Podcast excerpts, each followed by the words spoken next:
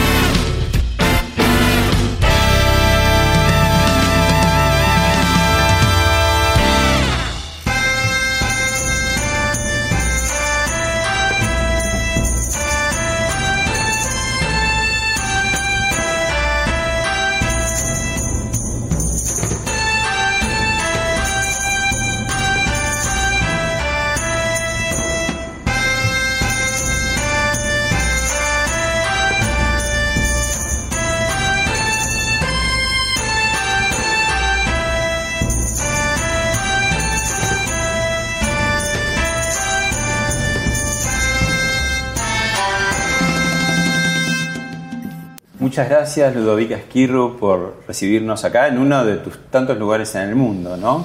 Sí, por supuesto. Yo ya creo que el lugar es interno, pero en cada casa que Dios me ha podido dar y acá en Buenos Aires sobre todo, este templo es un muy, muy buen lugar también para poder desarrollar todo lo que hago también en Córdoba, que por el momento la eh, pandemia Los astros no se alinean para poder volver. Para volver. Bueno, ¿cómo presentarte? Porque podría decir, eh, enorme fenómeno editorial de hace 37 años con tu horóscopo chino, actriz también. Por supuesto. ¿Qué más? Gracias. ¿Y, yo me defino cuando no saben qué decir, mujer necesaria para el equilibrio ecológico del planeta. porque me parece que un poco a través de la vida eh, logré eh, poder eh, desarrollar mi parte interior, creativa, de escritora, de astróloga, y también la vida mía de campesina en Córdoba, en Córdoba. que son 20 años ya. Ludovica, cuando la astrología ve un poco cosas en el futuro, ¿no? Entonces es como que, la vida es una película ya realizada y que se proyecta en tanto transcurrimos, algo así, para decirlo, ¿no? Porque digo, está como por un lado hecha, pero no tan hecha, y por el, transcurrir de alguna manera eh, cumple alguna de esas cosas, pero puede modificarlo.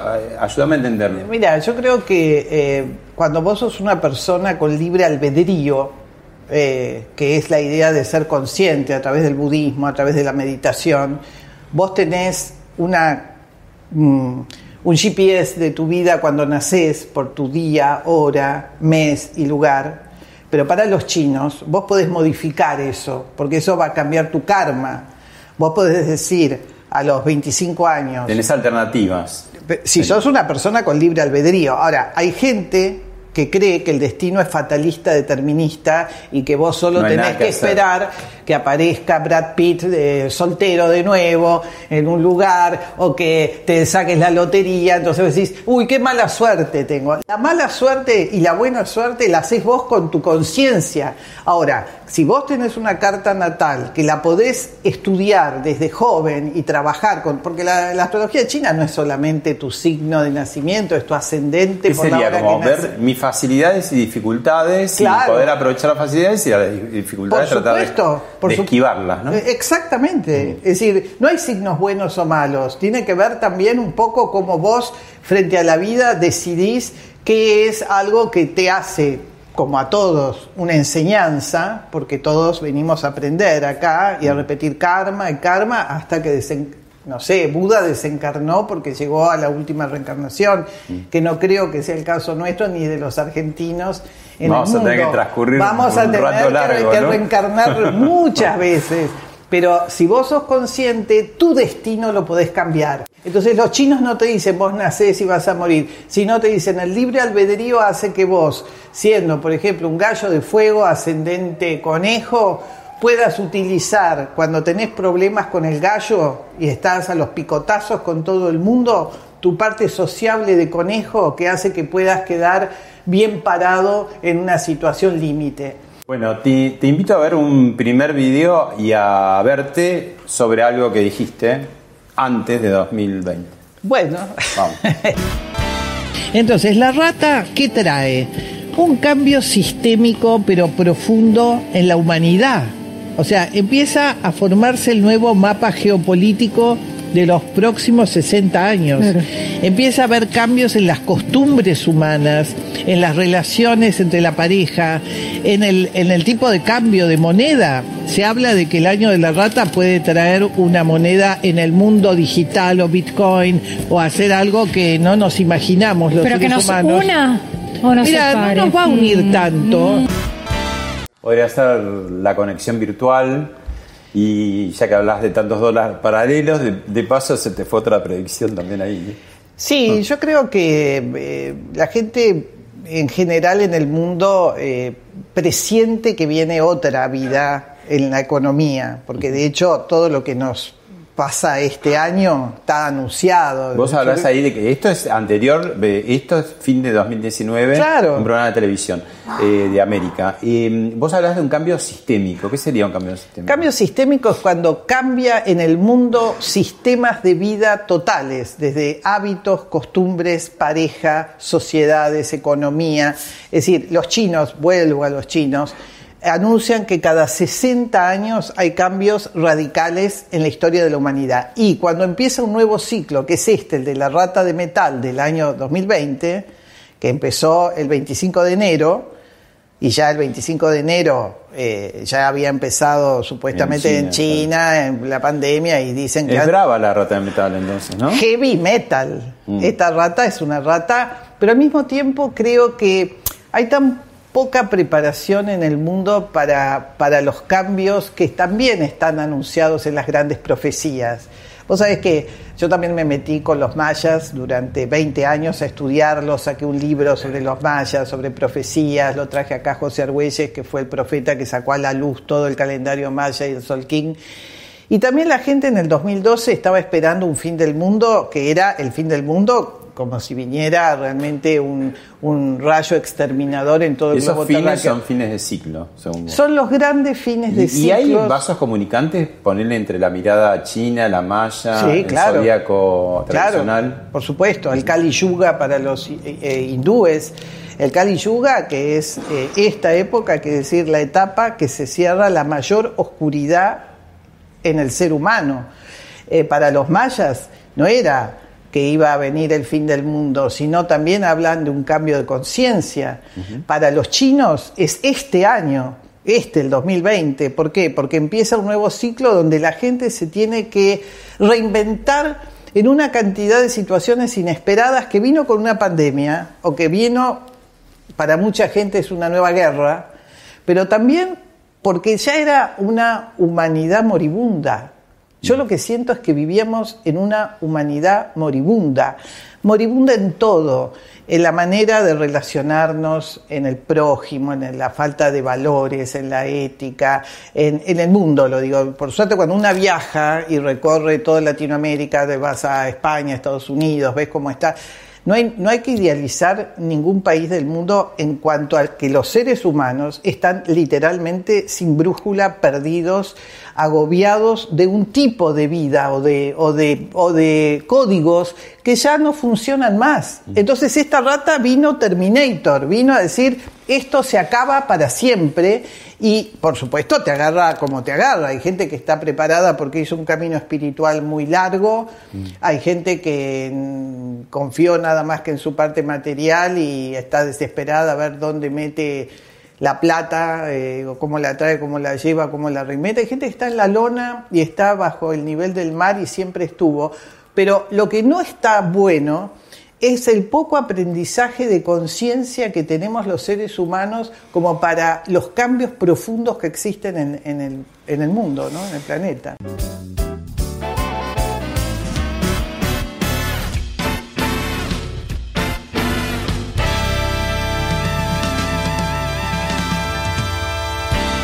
Ludovica, eh, pasó por, hablemos de otra cosa, Diego Guelar, que fue embajador Sí, en China y nos dijo esto.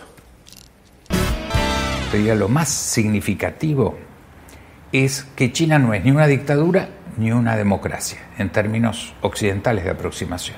Es, un autoritarismo, claramente. Es una sociedad vertical, que no viene del, Partido Comunista. Cuando uno va a Confucio, eh, que tiene más de lo que se llama mil analectas, que son proverbios, proverbios cortos, muy sencillos, pero su línea central es el respeto a la autoridad el respeto a la autoridad de los mayores, el respeto a la autoridad del emperador, del gobernador, del jefe de familia. Este es un principio que hace que las opciones como en nuestra sociedad occidental es democracia o dictadura, en el caso chino es orden o caos.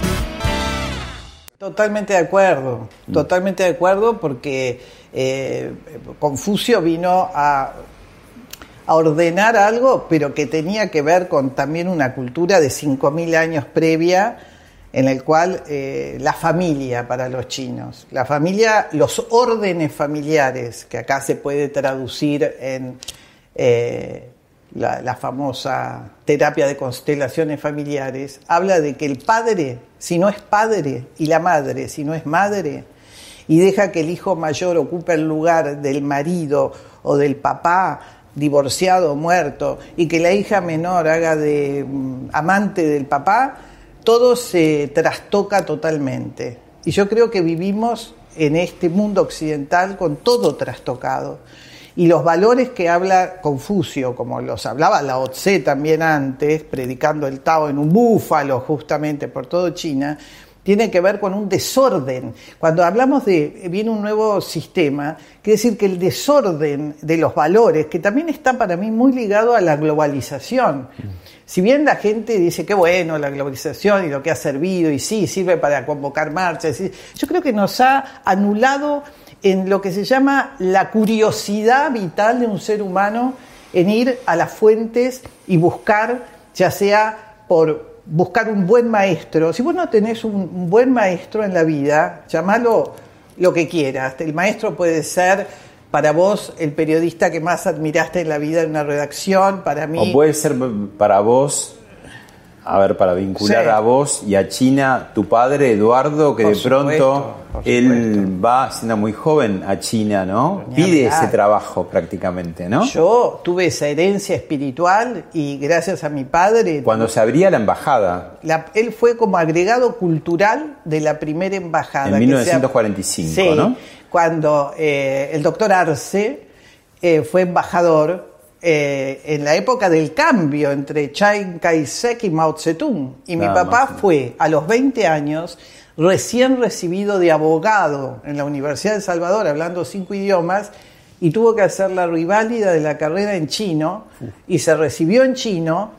Y mi padre, que era soltero en ese momento, vivía mm, ahí cinco años en China estudiando el idioma y las costumbres, cuando se casó con mi madre, cuando vino acá a la Argentina cinco años después, eh, nos tuvo a dos mujeres, a Margarita, mi hermana mayor, Esquirru, y a mí.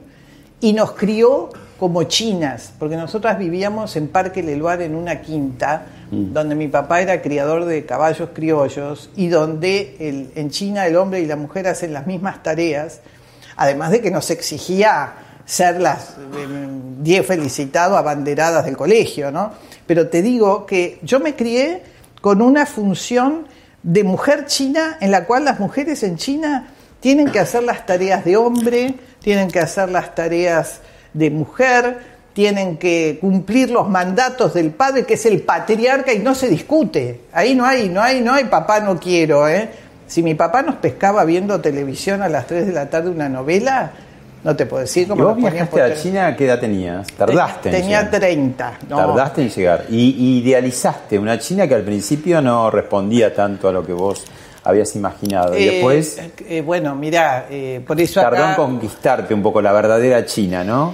Yo saqué este libro que es una reedición mi china, que lo, escribí cuando volví, tenía 31 años. Mm. Yo me fui sola seis meses en invierno a China a ver si todo esto del horóscopo chino era verdad o no, en la China comunista total, en la cual realmente yo sentí que llegaba a otro planeta, viajé sola por todo China en tren y me metí en las aldeas, en los pueblos, y ahí conocí a los astrólogos y a los médicos, porque ahí es donde asocio que es una ciencia y la voy a discutir a cualquier científico. Y por el otro lado vos tenés una rama eh, de, tus tíos, bueno, especialmente Rafael Esquirru, gran este, crítico de arte, fundador del Museo de Arte Moderno. También tu tío Carlos, ¿no? Charlie, le quiero mandar un beso a Charlie y a Dalila, que son mis tíos, ¿no? Que, del Ditela, del Ditela. Claro, todo, el tema del arte ahí fue fuerte en vos. De hecho, estudiaste después en el Conservatorio Nacional de Arte Dramático, ¿no?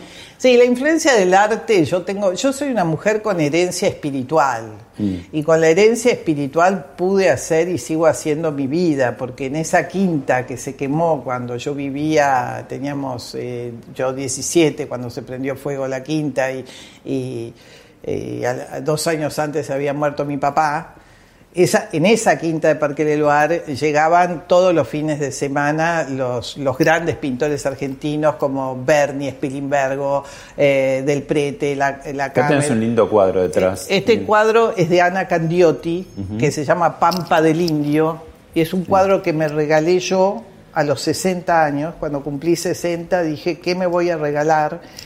Y es un cuadro que estuvo expuesto en el Museo de la Mujer y son las mujeres witches. Mm. Y Ana Candiotti decía a mi tío Rafael que era la Berni femenina.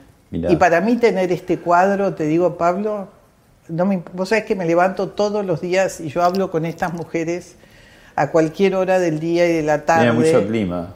Tiene clima y tiene los cuadros, cuando son una obra de arte como este, son como sagrados, te diría. Tienen la bendición de los ancestros que esta mujer pintó con este talento que tiene Ana Candiotti y que realmente hace que yo me sienta protegida. Yo soy una mujer que siempre he viajado por el mundo sola desde joven sin miedo. Mm. Nunca, nunca, viste, tarjeta de, seguridad, que si perdés la valija o cobertura médica. cobertura médica menos porque cuando fui a China casi me muero.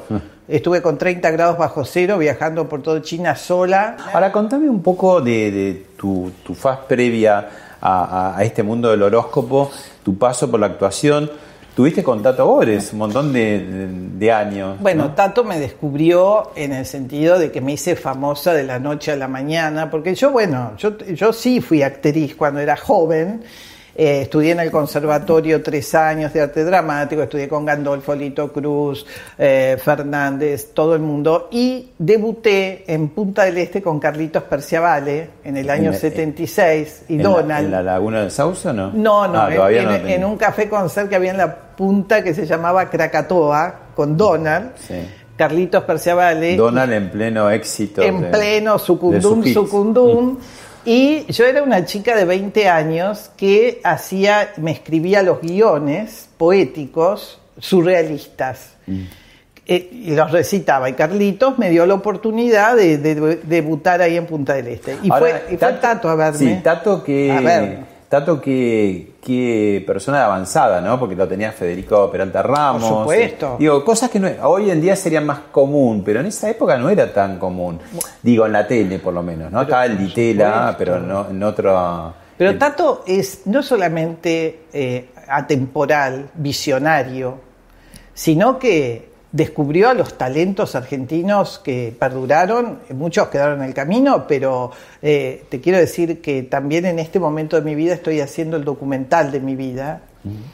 Y, este, y Marina, la hija Bores, le pedí por favor si tenía las copias de mis programas de Tato y la, me encontró todo digitalizado, tuvo pobrecita que revolver toda la casa de la mamá que partió hace poco, Berta. Sí y estuvimos acá un fin de semana con Claudio viendo los 30 años de Tato, los 30 años, y creo que hasta ahora de lo que va del año de la rata fue lo que más feliz me hizo. No porque aparecí yo a los 24 años hablando así, me la paso titilando, titilando, de cuando te veo.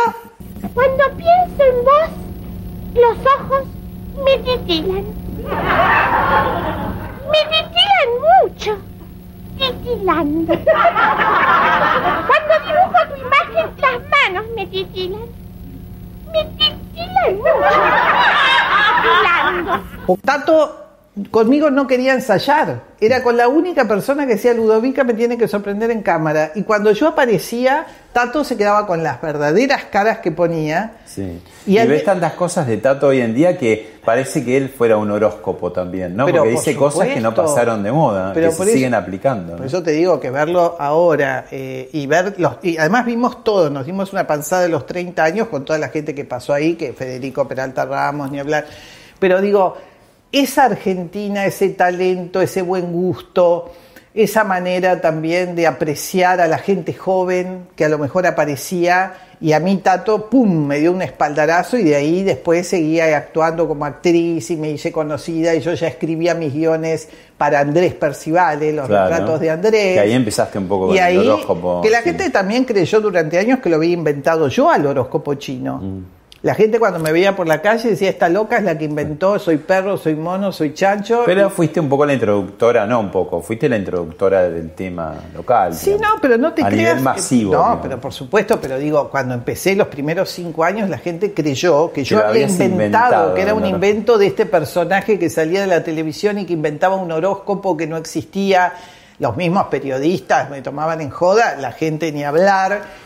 Y bueno, y, realmente yo necesité ir a China en el 87-88 para festejar el año del dragón, para ver si era verdad en China, si ellos creían o no en esto. Mm. Y ahí hice, yo, eh, hice la colimba. Bueno, hablando de, tele, hablamos de Tato, te, invito a ver eh, en la, tele eh, algunas figuras de, mm, del tema del horóscopo, del zodíaco, que fueron muy famosas también. Ah, sí.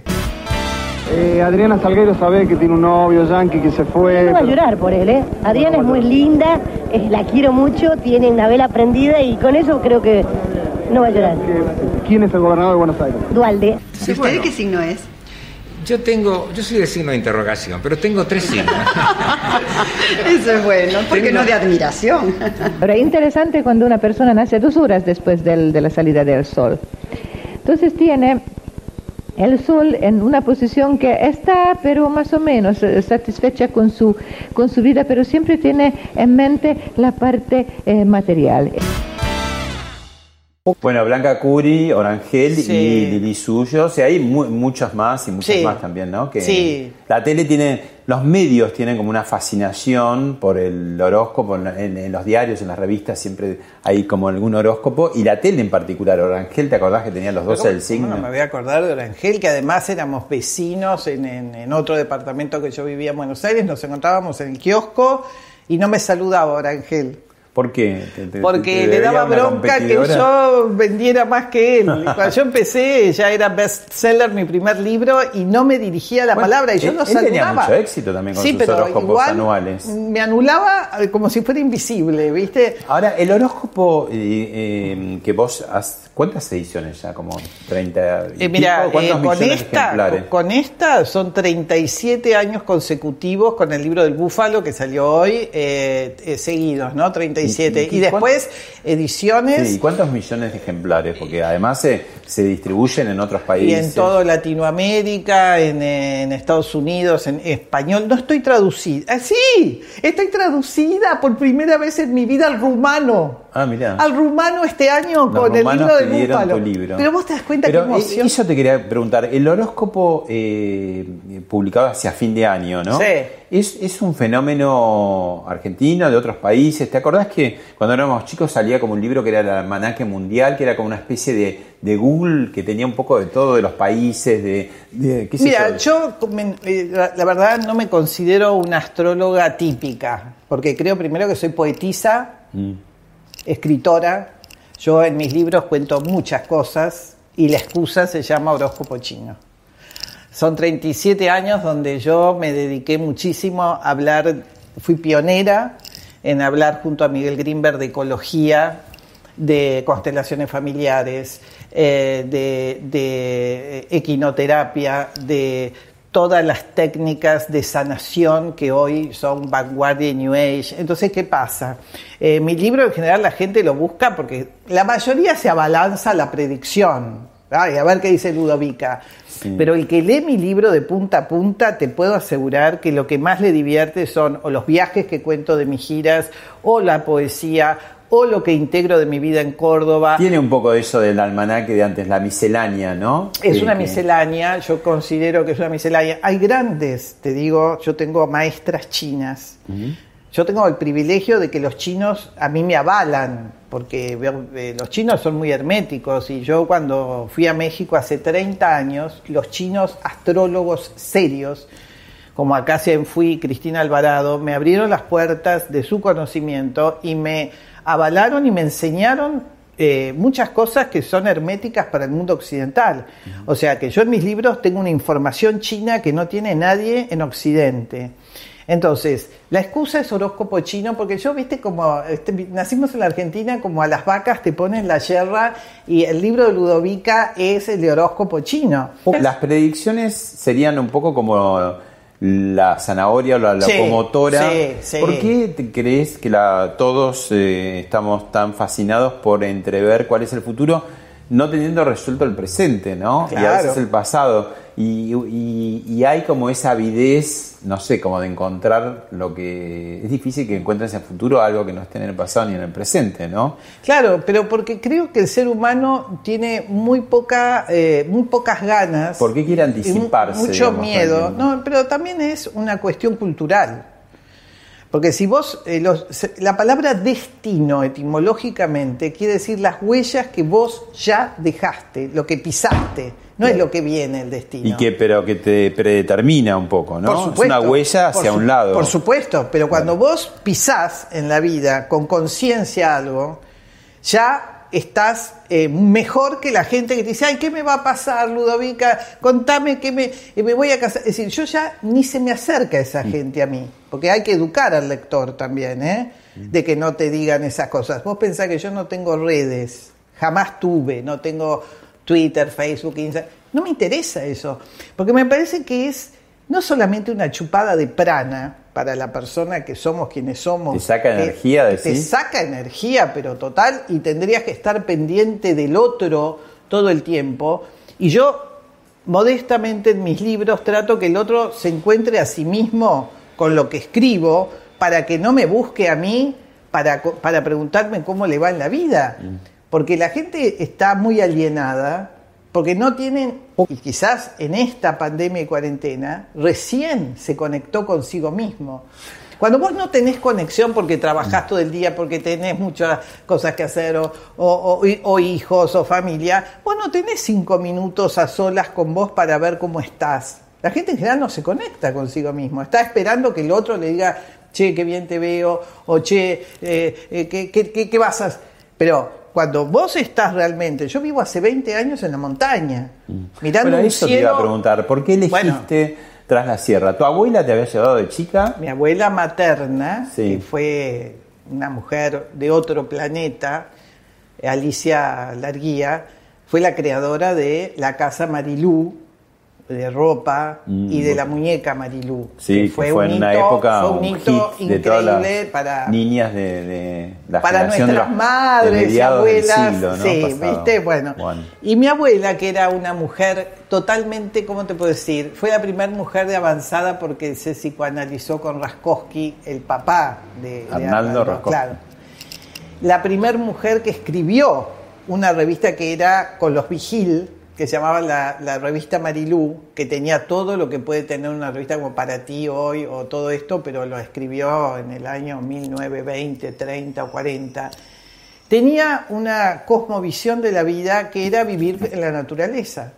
Y ella fue a vivir atrás la sierra, a este lugar donde yo vivo hace 20 años, no en esa casa, no en la mm, casa Pero de por eso, fíjate cómo uniste a tu padre con China y a tu abuela con Tras la Sierra. Yo soy una mujer que solo se levanta todos los días con una vela para agradecer a los ancestros, porque creo que nosotros somos el producto de esos padres y esos abuelos y esos bisabuelos. Y es una huella más profunda, porque vos decís la huella de cada uno, pero ahí hay huellas tuyas que tienen profundidades, ¿no? Porque ya tu padre, tu abuela. Además, eh, una es el producto de todos ellos. O sea, si yo no hubiera tenido esa educación o no me hubieran guiado hacia un mundo mucho más artístico que materialista mm. o mucho más, si querés, eh, en contacto con la naturaleza, yo no sería la que soy. ¿Vos te definís como gitana galáctica? Eh, sí, sí. ¿Qué quiere decir? Bueno, una mujer que por su trabajo, yo ya de chica era Girl Scout, a los 17 me iba en carpa por todos lados, pero eh, la bendición de mis libros me ha hecho viajar por el mundo eh, desde muy joven. Entonces, eh, soy una persona que, no tengo el problema de adaptarme a nada. Yo puedo comer comida china porque tuve que comerla, marroquí, puedo hacer ayuno, puedo, ¿por qué? Porque el mundo me abrió mucho, no solamente la cabeza, el corazón, sino la experiencia de entender que en el fondo el ser humano es el mismo en todo el planeta. Y decís que sos holística también, que es todo. Claro, holística, la palabra holos quiere decir totalidad, ¿no? Que trato de poner en práctica también lo que predico, porque es muy fácil decir, che, qué bárbaro, viste lo que escribe Ludovica, que dice que está yo no, yo no, no, yo como carne, ¿viste? Yo también he comido, andás a ver en China si no me metieron un pedazo de rato de víbora en una cacerola. Eh, eh, eh, no, soy una persona que tiene hábitos estrictos, porque creo que la gente que también es tan estricta, tiene... Estamos en una época, viste, que se volvía un poco a la cosa así, ¿no? Este, Pero vos sabés que la experiencia de la gente tan estricta, ya te digo, ya sean macrobióticos, vegetarianos, veganos, es la que más enferma. He descubierto que es la que más enfermedades tiene de, las que crees que nunca van a tener, porque la vida es un equilibrio entre tu vida emocional, entre tu vida social y entre tu vida creativa. Si vos eh, amás lo que haces y tenés una vocación profunda y la gente te da un feedback fuertísimo, Vos tenés que estar sana porque eh, es una energía como la del sol, no podés rechazarla. Y hay mucha gente que predica una cosa, pero vos los ves que están siempre, eh, no, no, no te cierra la vida que tienen. Yo soy muy observadora del ser humano. A mí me gusta la gente que eh, como dice un amigo mío, Juan Cruz Sáenz, con el cual es, el director del documental que estoy haciendo, que estamos haciendo con Claudio Herdener y eh, Marcela Sáenz también, eh, tiene una frase muy, muy genial que es, la salud no garpa. Y lo digo no en este momento de COVID, que todo el mundo está aterrorizado, y digo, la gente que no hace lo que le gusta o lo que vino a hacer en este mundo, y que no está bien consigo misma. La pasa mal y se enferma. Y se enferma y por ahí eh, somatizan con cosas que la gente después dice, pero ¿cómo puede ser si estaba todo el día meditando y comiendo arroz integral? Y no, yo soy una mujer que me gusta la vida. Y como me gusta la vida, todo lo que la vida me mande... Un poco el eh, tema de, de, los mandatos autoimpuestos, ¿no? Bueno, vos es que yo por suerte eh, tengo algo que, que como tuve sobredosis paterna y materna. Yo fui una, una nos criaron, claro, no sé si la palabra es feliz, porque no creo como los chinos en la felicidad, dicen que es un invento occidental, creo en buscar la armonía. Bueno, pero que lo pasaste bien, digamos, tenés un recuerdo. La pasé, de todas las formas posibles porque cuando a los 15 años se muere tu padre, se te mm. quema la casa de la infancia y te quedás en Bombachi y Corpiño en la calle y no viene nadie más que Carlitos Perciavale eh, a, traerte eh, una ropa para ponerte. ¿Qué eh, pasó? ¿Hubo un accidente, un cortocircuito? por la chimenea. Ah. Se Yo voy por el tercer incendio que se me quemó todo en la vida. En el campo en Córdoba, dos incendios totales el año pasado. Ahora con los incendios que hay en Córdoba, te tocó. Me tocó dos veces. ¿Y tenés alguna lectura de esos incendios? Por supuesto que tengo lectura. ¿Cuál es la lectura? Mira, en lo personal, que vengo a purificarme con el fuego y aprender lo que es el desapego. En lo personal, cuando, viste, se te quema todo Volver a empezar. De volver a empezar de las cenizas. Y después, en lo kármico de este país, lamentablemente los incendios de este año y del año pasado son este, intencionales. En, Córdoba también. Porque... No, no decís por cambio climático, en parte sí, lo que pasó no, en no, el el cambio Amazonas. climático es un desastre que trae todo ¿Y tipo qué, de, qué de decís? que hay negocios detrás, desarrolladores? Por supuesto, por supuesto, lo dice todo el mundo y, que y que con connivencia política, porque Por digamos, si no es supuesto. muy fácil de Por desarmar. ¿no? supuesto, por supuesto. Y además los, las atrocidades que hacen. Porque no es solamente con el fuego. Es explotación de uranio a cielo abierto, es que encontraron litio. Vos te y- habías opuesto en un momento, ¿no? Con los vecinos cuando quisieron Claro. hacer una... No. ¿Y lo lograron o no? Yo, yo lo que te quiero contar, que de toda mi vida, lo más importante es haber llegado a esto, a esto, a esto que se llama Fundación Espiritual de la Argentina.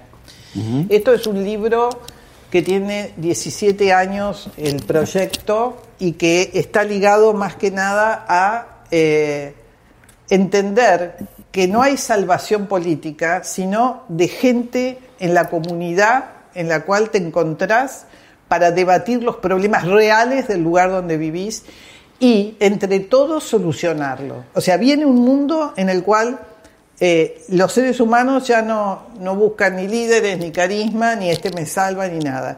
Y mi experiencia en Córdoba es de que realmente nos, yo me he refundado ya, mm, no sé, 10 20 años seguidos porque todos los años pasan cosas dramáticas. La gente cree que es lindo que vivís en Tras la Sierra, el paisaje, la... Sí, el sí. cielo, los cielos. No, los cielos son únicos. Y, y por eso tuve una revelación en esos cielos de que había que refundar la Argentina, no políticamente. Esto no es político, esto es la carta malparida del 9 de julio de 1816 que no fue estudiada por nadie, porque en los países serios hacen cartas astrológicas para que empiece un nuevo país. Sí. Se perdió incluso el acta, ¿viste que el acta está Claro, la robaron Sí. en, en la, en la carreta que venía para Buenos Aires. Mirá qué mal karma, ¿no? Bueno, te, te propongo ver un video, ya que estamos hablando de política e historia, un video que tiene que ver con la política actual y también con el horóscopo del zodíaco. Lo vemos. Alguien me dijo el otro día que me hizo una carta astral, Vilma Ibarra. Que Vilma viene con esas. ¿Se hizo una carta astral, presidente? Vilma tiene esas amigas que le gusta la astrología y esas cosas, ¿no? No me hizo una carta astral. Y dijo que yo estoy predestinado Sí. a siempre tener que construir sobre las cenizas. Y a veces digo. Como el ave fénix, cierto. así, que parece resurge que es cierto. Y sí. Sí, parece que es cierto. Sí. Pero la verdad no me asusta. Si es mi destino, que sea mi destino. Lo importante es que construya. ¿Qué pensás de esto? Mirá, eh, ¿O qué tenés para decir? ¿Qué tengo para ¿Es una predicción personal de Alberto Fernández o a su gobierno de dos cabezas, Cristina Kirchner, o de tres, Massa, o de cuatro con Máximo, ¿no? mira, yo ya lo dije cuando me preguntaron en el año, el año pasado que eh, quién iba a ganar. Y dije, bueno, eh, Macri es chancho de tierra y Alberto Fernández también es chancho de tierra. Una muy mala señal para la Argentina repetir el mismo signo del horóscopo chino para seguir con una presidencia. Porque justamente el chancho de tierra es un signo que no tiene eh, la vocación para manejar semejante país como es la Argentina. Y además, Cristina, lo sabe todo el mundo, en el horóscopo chino es serpiente de, de agua, que es el único signo que puede enroscar al chancho hasta asfixiarlo. Es como, viste, anaconda. Entonces, ¿qué pienso? Pienso que viene una Argentina en la cual la predicción que le habrán hecho, eh, él tiene ascendente dragón, eh, Alberto Fernández, y que le dio una mínima nota de color a la gente que ya no da más de escuchar de otras cosas y dijo ah, que alguien le habrá dicho, mira, mete un poco de astrología que, que esto le, le- le levanta el ánimo, aunque sea de curiosidad a alguien. La No- hizo Vilma Ibarra, dice la secretaria general de la presidencia. Sí, no la conozco. Yo, por suerte, jamás, este, yo fui convocada por casi todos los presidentes de este país para hacerle la carta natal o tirarle el lichín y todo, pero me da impresión. Nunca fui a ningún lado. Te porque- invitan y decís, no, Ah, gracias. No, no, no, gracias. No, gracias. No, gracias porque me da muchísima impresión. Yo creo mucho en las predicciones de Solari Parravicini. Yo no sé si vos conocés a Solari Parravicini, pero Mm. Contá, fue, contá un poco así. pero fue eh, considerado el Nostradamus argentino porque él hace 100 años predijo no solamente lo que pasa ahora, que te voy a decir qué es lo que dijo de la Argentina, sino la caída del muro de Berlín, la caída de la Estatua de la Libertad que equivale a las Twin Towers, eh, eh, que, iba, el, que iba a haber un papa argentino, que al mismo tiempo iba a haber dos papas en el mundo.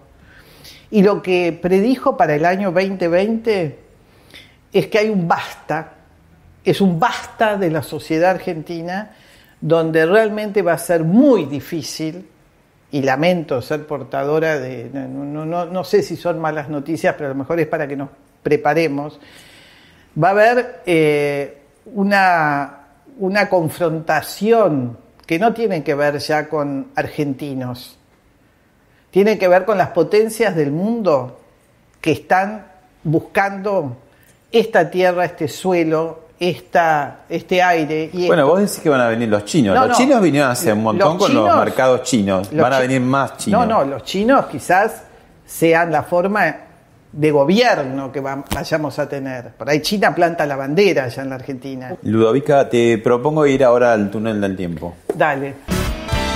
Con el golpe de Estado de 1955 y la proscripción de todo lo que tuviera que ver con el peronismo, López Rega se atrincheró en las ciencias ocultas.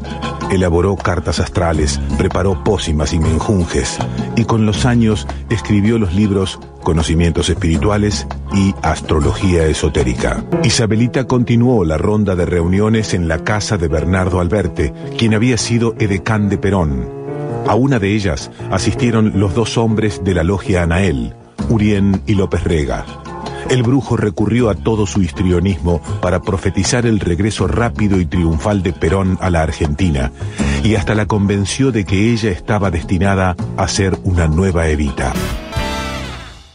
Esta unión, digo, que no es solamente argentina, sino en la historia, ¿no? De gobernantes poderosos o no tan poderosos, que en la intimidad se sienten muy débiles y muy frágiles y muy abiertos a lo que le pueda decir el brujo de turno, ¿no? Eh, ¿Por qué se da eso? Mira, yo creo, hay una teoría eh, de una mujer increíble que conocí, que se llama Cristina González, escritora eh, española, que escribió un libro que se llama Hijos del Cielo por Planeta, la conocí en una feria del libro en San José, en Uruguay, y hablaba de lo que son los eh, en, el yo sí creo yo sí creo que hay vida en otros en otras galaxias en otros planetas sí creo en los extraterrestres creo en, creo en todo eso. Eh, y creo también que hay lugares del, planeta Tierra donde eh, reencarna gente de una baja espiritualidad y de una baja calidad humana de vida. Y según esta mujer es como el spam, viste, que cae del polvo cósmico, cayó, parece acá en la Argentina. Según ella, ¿eh? es una mujer que se puede leer, genial, Cristina González. Dice, en la Argentina quedó los residuos de la gente menos espiritual reencarnada a través de la historia de la humanidad. Y esa fusión hace que la debilidad de conciencia que tienen los argentinos para, para vivir deje que tengan que ser influenciados por terceros, sea, no puede ser, yo te digo porque mi papá era peronista mm. y mi papá decía, lo más genial del peronismo es Perón, no el peronismo. Yo mi papá decía, yo lo conozco a Perón, y un tipo brillante, estadista, pero lo que hizo después con eso, también, ¿por qué? Porque si bien hizo muy buenas cosas con Evita al lado, y no con Isabelita, porque cuando vos no ocupás los lugares que corresponde, esto de que el marido o la mujer del expresidente tiene que ser presidenta electa, nada más que la Argentina pasa, o en las monarquías, viste, que heredan porque son los hijos, los nietos y que yo. Pero por eso hay desorden en la Argentina, porque no puede haber una tradición familiar sin haber logrado por mérito propio llegar al lugar donde tenés que llegar.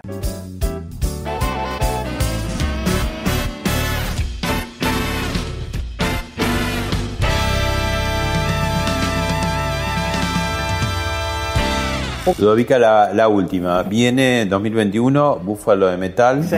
Esto queda grabado para la posteridad. Dos, tres cosas que quieras decir de 2021. Bueno, yo creo por la etapa eh, que es un retorno a la naturaleza, o sea, vamos a volver a la carreta, al, al, al, caballo, al sulky, porque por ahí va a haber, sí, paros de naftas, lo digo en serio, o sea, el retroceso también puede ser un avance, porque cuando vos estás muy acelerado, como ha estado esta sociedad no digo de, la Quiaca Ushuaia, porque conozco de la Quiaca Ushuaia, pero en Buenos Aires, eh, mucho auto, mucha velocidad para llegar a lugares que no saben qué hacer después. Quizás ahora esta crisis que va a ser total y que va a abarcar lo económico, lo social, lo humano, va a hacer que tengamos que volver a andar en carreta de bueyes, en carreta de sulky, en carreta de algo que también, si vos mirás el paisaje desde un sulky, ves mucho más que si vas en un, una 2x4 último modelo, una 4x4. La gente se está perdiendo el latir de la vida cotidiana y el búfalo lo vuelve a traer. Vuelve a traer unión en la familia en el buen sentido de que si este año perdieron las clases, no importa, porque a lo mejor hubo un reencuentro familiar histórico aunque los padres estén alienados de tener a los chicos en la casa gritando todo el día, pero hacía falta porque esos padres no conocían a sus hijos y sus hijos no conocían a sus padres. Los matrimonios, si se separan y se disuelven, bienvenido sea, porque no, no se conocían tampoco. Y los que perduramos, por eso lo digo por mi querido Claudio, que está acá y me hace el aguante y es el fotógrafo de tantos años, querido, es porque también hay algo que ya no es la pareja de antes. Una pareja, si no es solidaria hoy, no podés estar con alguien que no sea solidario. No podés decir, porque el hombre llega a la casa y vos tenés que estar. No, no, acá es de a dos todo y es juntos eh, en, el sentido de que la Argentina va a pasar una crisis inédita. Pero quizás por primera vez en tantos años, llamarlo 200, 150, el argentino va a realmente tocar un fondo que es, creyó que nunca iba a tocar, y que de ahí sale el nuevo ser humano. Es el nuevo ser humano que habla Solari Paravicini, el hombre nuevo, la mujer nueva, con una nueva manera de conciencia solidaria con, la vida. Yo, yo siempre fomenté que la gente se vaya a vivir, que salga de las grandes ciudades, que porque acá queda la peste, en las grandes ciudades quedan las pestes, queda todo. Entonces, tenemos un país inmenso, inmenso. Pero ojo, que este país ya está poblándose por todo esto que estoy diciendo, por extranjeros, por gente que usurpa, por gente que va a venir y por dos mangos va a comprar, no sé si otro lago, 10 lagos del sur o vaca muerta, o van a llevarse los icebergs de la Antártida para el hielo, el agua potable que falta en el mundo. El argentino eh, siempre fue exógeno, siempre quiso vivir afuera, siempre eh, admiró Estados Unidos, Europa. Ahora no nos va a quedar otra que darnos cuenta que nos había tocado nacer en un lugar divino, privilegiado, maravilloso, que no apreciamos. Y la gente que no aprecia tiene un mal karma. La gente que no aprecia lo que tiene tiene mal karma. Y nosotros estamos en un momento de decisión clave para decir, qué bueno, reencarnamos en la Argentina o para la religión que sea, estamos en esta tierra y todavía este es el lugar donde va a venir muchísima gente a vivir, porque yo creo que el año del búfalo van a venir oleadas de extranjeros a poblar la Argentina. Pueden ser chinos, pueden ser rusos, pueden ser gente de Medio Oriente que no tiene dónde vivir, o pueden ser europeos que se están cayendo del mapa, o los africanos, pero que la Argentina va a estar superpoblada en el año 2030, va a haber acá 800 millones de personas viviendo. Y eso grabalo y dejalo eh, eh, como testimonio, porque no hay lugares en la Tierra con estas posibilidades y lamentablemente los argentinos siempre miramos hacia afuera. Yo no, ¿eh? Yo soy una mujer que aprecia muchísimo la Argentina, la amo, la he recorrido provincia por provincia con mis giras, eh, me he hecho amigos en todos lados y además me doy cuenta que me encantaría volver a reencarnar acá. Si vos me decís dónde te gustaría reencarnar, me encantaría volver a reencarnar en la Argentina, porque es un lugar donde creo que el curso acelerado de vida no lo tiene ningún país del mundo y donde tenés a la gente que querés, a tus amigos, a la gente nueva, porque no hay que quedarse con que el amigo es el de la infancia. De golpe conocés gente nueva, gente joven, gente que te inyecta una adrenalina divina. Y bueno, yo soy una mujer profeta en mi tierra y además este, los invito el 4 de diciembre de este año a que vengan a Ojo de Agua, a Nono, a ver qué es la Fundación Espiritual de Argentina. No tiene que ver con nada que no sea lo que nos precedió.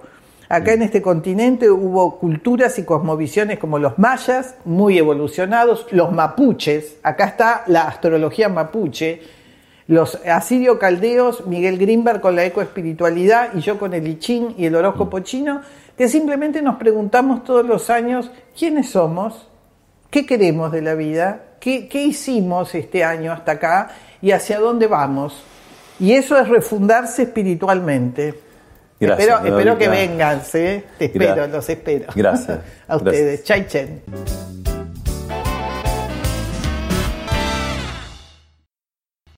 Esto fue Hablemos de otra cosa con Pablo Sirven, un podcast exclusivo de La Nación. Escucha todos los programas de La Nación Podcast en www.lanacion.com.ar. Suscríbete para no perderte ningún episodio. Estamos en Spotify, Apple Podcast, Google Podcast y en tu reproductor de podcast favorito. Seguí escuchando La Nación Podcast.